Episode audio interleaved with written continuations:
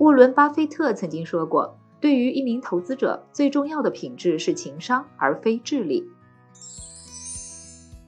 你好，欢迎收听《简七周报》。想提升经济敏感度，抓住更多投资机会的小伙伴，赠送你十五天简七 VIP，在公众号“简七独裁回复“电台”免费领取。一起来听听本周的内容吧。第一条解读，来听一听九月份财政收支数据。这周不少重要数据都出炉了。我们之前分析了九月的经济、进出口等数据，还有一项重要的九月财政收支情况。总的来说，九月财政收入和支出增速都有不同程度下降。这意味着什么呢？月度公布的财政数据主要是一般公共预算收支和全国政府性基金预算收支这两块，前者是咱的日常账本，后者相当于咱的房产账本。我们来看一下九月财政数据的重点。税收收入拉垮，九月一般公共预算收入同比增加百分之八点四，增速有所放缓。其中，企业所得税拖了后腿，反映出企业端的盈利压力比较大。消费税也扑街了，下半年以来首次转负，说明疫情之下消费依然比较虚弱。卖地收入惨淡，九月土地出让收入同比减少百分之二十六点四。一方面，九月份企业拿地意愿也比较低。另一方面，十月财政部发文提出，不得通过国企购地等方式虚增土地出让收入来弥补财政收入缺口。接下来，土地出让收入应该还是很难上去。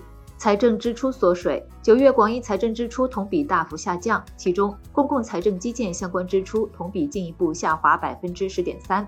这对我们有什么影响呢？九月财政收支增速双降，四季度的财政数据可能也会延续这种风格。税收收入难扩容，四季度减税降费力度仍然较大。另外，未来地方财政虚增收入行为可能会减少，不规范的非税及土地出让收入规模会受到压制，税收支出减压力。根据民生证券的观点，截止到十月十二日，国开行、进出口银行、农发行累计投放政策性金融工具六千七百四十三亿，超过了原定六千亿额度。后续新增基建投资诉求可能也会依赖政策性工具实现。第二条解读来听一听消费类设备更新改造。前天，国常会指出，将中小微企业和消费类设备更新改造纳入专项再贷款和财政贴息支持范围。此前是医疗、教育设备更新，消费类设备还是第一次提出来。这意味着什么呢？先说说消费类设备，并没有特别明确的概念，可以理解为我们日常消费会用到的一些设备，比如自助收银终端、充电桩、休闲娱乐设备、餐饮设备等。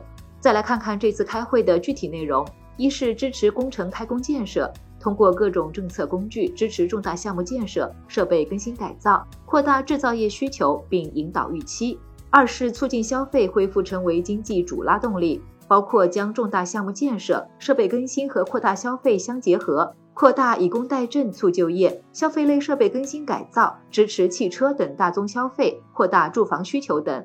这是国家官方文件中第一次出现消费类设备的概念，还将消费放在了经济主拉动力的位置，体现了国家要拉动消费的决心。从市场的反应来看，主要受益的是一些消费制造业的公司，比如游乐设备制造业龙头金马游乐、食品包装机械行业龙头达翼龙、中亚股份，还有家具制造业的头部企业南星股份等，昨天都涨得不错。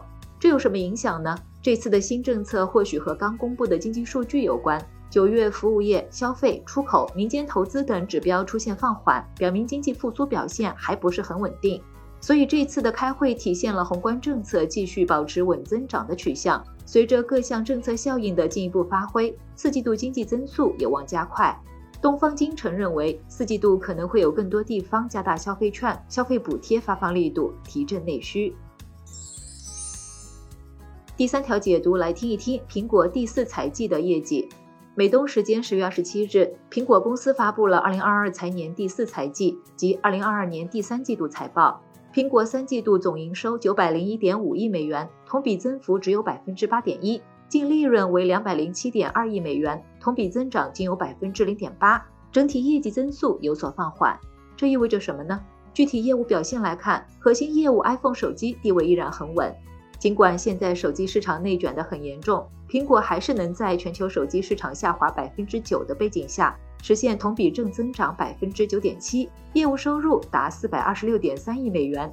当然，除了市场份额的提升，iPhone 产品均价的提高也是一部分原因。Mac 业务领跑成为业绩的一大亮点，这项收入达一百一十五点一亿美元，同比增长百分之二十五点四，主要是因为本季度随着上游产能的逐步恢复。主要是因为本季度随着上游产能的逐步恢复，下游的需求得到了释放。除此之外，可穿戴业务本季度在新品拉动下表现的也不错，同比增长百分之九点九。但相比之下，本季度苹果 iPad 业务的表现差了一些，报告期内营收同比下滑了百分之十三，这可能与部分新品没有上市有关，并且 iPad 本身也挺耐用，消费者换机需求并不是那么高。最后是软件服务收入也不及预期，同比增长仅有百分之五。一方面是硬件出货增速放缓，用户量增长缓慢；另一方面是经济收入不景气，用户的付费意愿就低了。这有什么影响呢？总体来看，苹果这一季度的业绩表现平平，除了 Mac 业务也没什么大的亮点。并且美联储的加息也让苹果营收承担了汇兑损失。据统计，由于今年的汇率有较大波动，而苹果的非美元收入占比都超过了百分之五十五，在业绩端有十个点的同比负面影响。就连苹果 CEO 库克都表示，如果不是美元走强，该季度本可以实现两位数增长。对应到投资市场上，增速放缓的苹果也让投资者感到担忧。苹果股价在业绩发布后也出现了下跌。来看其他值得关心的事儿，人民币长期走强的趋势不会改变。昨天，银保监会表示，上升时期的经济必然形成上升的货币。尽管短期内有一些不稳定因素，但人民币的市场地位不会改变，长期走强的趋势不会改变。我国持续的国际收支顺差和巨额的对外投资净资产，为汇率稳定提供了强有力保障。过去凡是看贬人民币的企业和个人都吃了亏，现在抛本币买外汇，将来一定会后悔。央妈公开市场操作大幅加码，央妈本周累计进行八千五百亿元逆回购操作，共一百亿元逆回购到期，全周实现净投放八千四百亿元，创下九月末以来最大净投放量。央妈重启千亿元级逆回购操作，连日开展较大规模净投放，主要是应对地方政府债发行、税期高峰等因素给流动性带来的压力，并继续支持宏观复苏态势。三季报红包越来越多。一般而言，上市公司通常集中在年报进行分红，季报中分红相对较少。近年来，越来越多的上市公司开始在季报中披露分红派现方案。数据显示，今年三季报已经有十三家公司拟实施分红派现，其中苏泊尔、吉比特两家公司派现均超十亿元。最后简单总结一下，我们一起回顾了九月财政收支数据，然后带你了解了消费类设备，最后和你聊了聊苹果最新业绩。感谢收听简七周报，喜欢本期内容的话，欢迎分享给朋友免费收听。最后推荐一篇精选的晚上聊财经。让欧洲疯抢的取暖设备是什么？一文读懂，欢迎点击文字区链接收看。周末愉快，周一见哦。